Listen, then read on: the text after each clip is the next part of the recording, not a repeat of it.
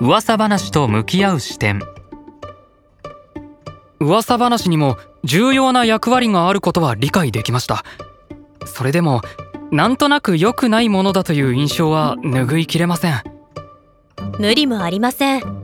噂話は話し手による主観とバイアスがかなりの程度織り込まれた情報ですから時にはいろいろな弊害が生じ得ます。不正確な噂話によって他人を不当に評価したり嫌いになってしまったりすることも十分起こり得ます。しかし噂話というのは本質的には他者を理解しその心理や行動を想像しようとする言葉のやり取りだという視点は大切です。皆さんが普段の生活の中でどのような噂話をしているかそこにはどのような機能があると考えられるか普段おしゃべりする相手と話し合ってみてはどうでしょうか？話し合おう。普段の生活の中でどのような噂話をしているか。そこにはどのような機能があると考えられるか。